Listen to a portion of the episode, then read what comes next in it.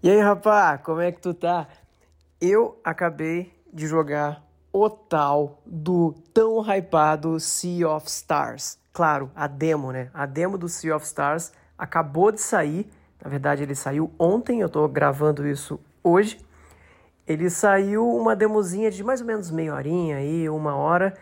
E o que é o Sea of Stars? O Sea of Stars é aquele JRPG que é uma grande homenagem a JRPGs antigos, que está sendo feito pelo pessoal da equipe do The Messenger. Lembra The Messenger, aquele jogo que era uma homenagem aos jogos 8 bits, 16 bits de ninja, e aí você apertava no começo do jogo ele começava em 8 bits, depois ia para 16 bits e tal. E cara, tem sem brincadeira, tem, eu não sei há quanto tempo já eles anunciaram esse Sea of Stars, mas tem bem mais de um ano. E a desde que anunciaram, toda vez eu recebo mensagem o tempo todo dia. Nossa, já ouviu falar sobre o Sea of Stars? E esse Sea of Stars, hein? Nossa, o Sea of Stars. E por que que todo mundo me manda mensagem sobre esse jogo? Porque a equipe de desenvolvimento usou muito o nome de Chrono Trigger para esse projeto. Eles são fãs de Chrono Trigger, eles mencionam Chrono Triggers em todas as entrevistas e tal. Isso é um comportamento que é muito louco, que está acontecendo muito, né? Isso aconteceu com o Janet Eccles, né? Que inclusive lá no, no canal Oi Saulo vou, subir um vídeo bem legal com uma entrevista com o pessoal lá. Ó, fica aí, spoilers, não contei isso para ninguém. Então, se você está ouvindo aí, você está sabendo exclusivamente aí. E eles também são muito fãs de Chrono Trigger. E o, o pessoal, quando foi gravar, o, quando foi fazer, o, desenvolver o I Am Setsuna, também citaram muito Chrono Trigger. Ou seja, Chrono Trigger virou, virou um, um clickbait para quando alguém está desenvolvendo um jogo é, de JRPG nos moldes antigos. É difícil a gente ver o pessoal citar algum outro, tanto quanto cita ele quando vai falar de, de inspirações e tal. Então a gente já fica meio com o pé atrás, assim, quando vê, porque fala, será que é bom mesmo? Será que tá só desfilando aí no. tá só surfando essa onda do jogo?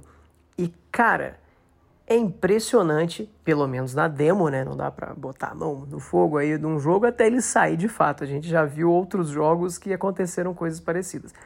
Mas o Sea of Stars é muito interessante, cara. Porque assim, primeiro de tudo, o visual, a primeira coisa que você vai sacar, o jogo é muito bonito. Ele é muito bonito mesmo e não é um bonito que imita jogos da Square, não é isso. Ele é bonito, pixel art e ele é muito coloridão, assim.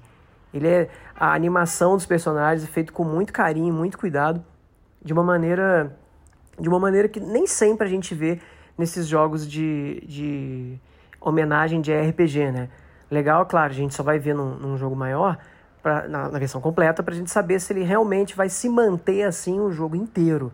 Mas essa primeira parte, pelo menos que está na demo, o jogo está muito bonito e muito colorido.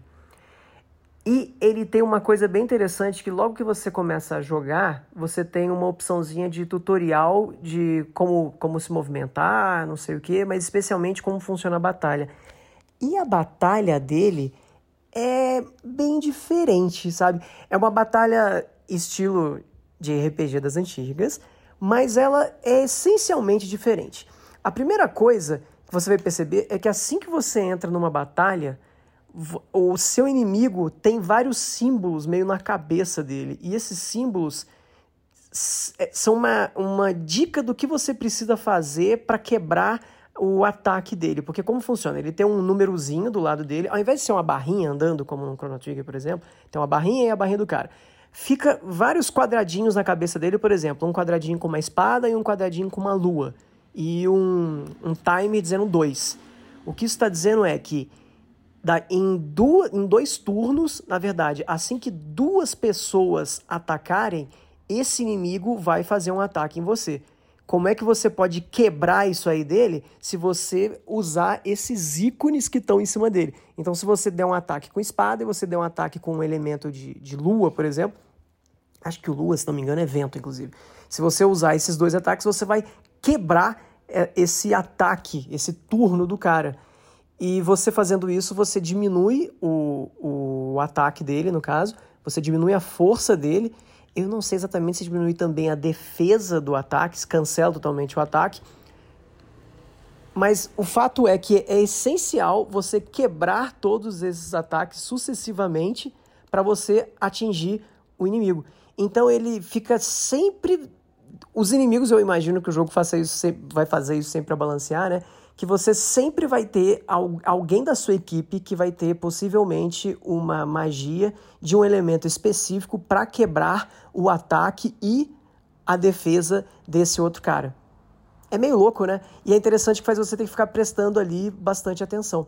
Outra coisa é que os inimigos também têm um lance deles terem defesa contra um elemento, aí independente se ele vai usar esse elemento, é, é, essa essa essa roleta que fica passando aí para escolher qual vai ser o elemento dele. Então ele também tem o que, que ele vai ser fraco e o que, que ele vai ser forte contra. Então, se você, por exemplo, às vezes, é, às vezes contra uma espadinha ele pode ter. Ele pode ter uma defesa muito alta. E às vezes contra um outro elemento ele tem uma defesa baixa. O jogo vai mostrando isso. Tem um boss, por exemplo, que ele vai trocando toda hora, que é o boss dessa demo, ele vai trocando o quanto ele é forte e o quanto ele é fraco contra algum elemento especificamente. Isso é muito legal, isso deixa você prestando atenção nas batalhas. O Chain Deckles também faz um esquema assim de ter que prestar atenção o tempo todo, porque senão vira aqueles jogos que você fica só fica só assim, ai, batalha, e apertando o botão, seguindo o tempo todo sem parar, tá ligado? Fora a batalha, ele tem algumas coisas bem interessantes. A primeira que eu preciso falar é que ele tem um sistema de crafting que é muito baseado em pesca, e pescar nesse jogo é divertido pra caramba você a pescaria ela funciona assim você arremessa a linha e você tem que apertar o botão onde você quer que a, a, a tua isca caia né? O teu anzol caia. E você tem que tentar fazê-la cair muito perto de onde, de onde o peixe está e aí você quando você começa um minigame com ele onde a área mais iluminada do lago você tem que levar com um analógico a corda a linha da sua da sua da sua vara para ficar nesse lugar e aí, se ele começa a mandar muito fora desse lugar, que é claro, você vai acabar ficando com. A sua linha vai sofrer muita pressão e a corda vai arrebentar. Outra coisa muito legal que ele tem é, aí você termina de pescar, aí você ganha itens de farm, né? No caso, você ganha item para você fazer uma refeição, e aí você pode de vez em quando pegar e pernoitar com o seu grupo, fazer um acampamento, ou mesmo num hotel, qualquer lugar que tenha algum lugar para fazer uma, fogueira.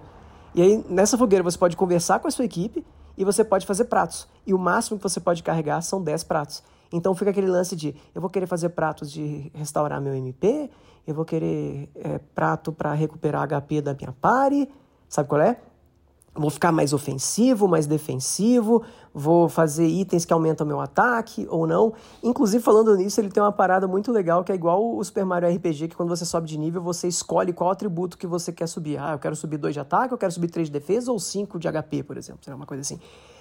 E há ah, uma coisa que eu não falei, nas batalhas, a cada vez que você ataca, você recupera um pouquinho de pontos de magia, de MP, no caso PM, porque o jogo está inteirinho em português, ele está muito bem localizado para português. E aí você vai recuperando esses, esses pontos seus. Na batalha, cara, você recuperar MP durante uma batalha é muito legal porque faz você não ficar economizando magia, que é um trauma que a gente tem de RPG, de ficar o tempo todo só usando ataque normal e guardando magia para soltar em chefe. Então, pelo menos nesse, você solta suas magias o tempo todo porque você sabe que você vai ficar recuperando. E aí você acaba descobrindo melhor como funciona cada uma das magias e se diverte mais no meio do processo também. Outra coisa muito legal. O jogo tem um lance que todo lugar que você vai, ele não tem muita parede invisível porque você pode se jogar dos lugares. Tá num precipício e tem um laguinho, geralmente você pode cair no laguinho. Você se joga no lago, chegou perto de uma areazinha, você consegue se pendurar nos lugares. Hum, é uma coisa que a gente não encontra muito em JRPGs, você poder se pendurar o tempo todo. Não tô falando de quando tem uma escadinha você subir. Eu tô falando de realmente quando tem um lugarzinho que, seu, que é da altura do seu personagem, ou até um pouquinho mais alto, ele pode dar um pulinho e subir. Isso geralmente acontece muito em RPG de action e tal, mas assim, mas em RPG não acontece tanto. Isso deixa ele bem bem dinâmico e fica muito gostoso de você de ter lugares escondidinhos assim que você fala, ah, ali, olha só, ali não tinha percebido isso aí e tal. Ele tem um pequeno lance de puzzles também nas dungeons, é, no caso como a demo é curta, não dá para ver tanto isso, mas deu para ver o suficiente de é, empurra pilastra e tal, acende aquele botãozinho para aparecer não sei o que lá. Até me lembrou muito um, um pouquinho do Crosscode, mas claro, muito mais simples do que no Crosscode. Embora, sei lá, mais pra frente o jogo pode, pode ficar mais complexo também. Mas assim, surpreendeu muito. O jogo tá realmente bom. Eu não quero nem dizer, ah, bonito, não sei o que, não. O jogo tá bom. Ele tá bom em todos os aspectos. Os diálogos também são muito bonitinhos, a localização tá muito boa. A trilha sonora tem uma parte que você vai entrar que ele fala assim: olha, essa parte não tá pronta ainda, você não pode ver, mas a gente vai deixar você ouvir a música que o Mitsuda fez. Sim, o Mitsuda, que fez a trilha de Chrono Trigger, Chrono Cross, Xenogears, tantos outros jogos, tá fazendo algumas trilhas, eu não sei quantas trilhas, eles, mas eles mostram uma trilha que ele fez. Então, aparentemente, ele não vai fazer a trilha inteira do jogo. Imagina, ele vai fazer algumas canções especialmente para o jogo. Provavelmente, talvez até só essa, não sei. É, vai ser mostrado mais para frente. É uma demo, né, gente? Então, assim, as primeiras impressões muito, muito, muito positivas. Ele está disponível para o Nintendo Switch e essa demo é gratuita. É só você pegar e baixar se você tiver com o Switch. E, e é isso, né? Lembrando que existe a, a, versão não oficial do Switch que circula aí nas redes, né? Então possivelmente vai ter. vai estar tá circulando aí a ROM dessa demo também em alguns cantos. E é isso aí. Jogo muito positivo jogo muito positivo é ótimo, né? É, minha, minha ideia desse jogo tá. Nossa, assim, é impressionante. Eu achava que esse jogo tava muito hypado. Eu já não acho mais. Eu acho que o hype não só é real, como é justificável. O jogo tá bem interessante e eu tô bastante ansioso para ver o produto final.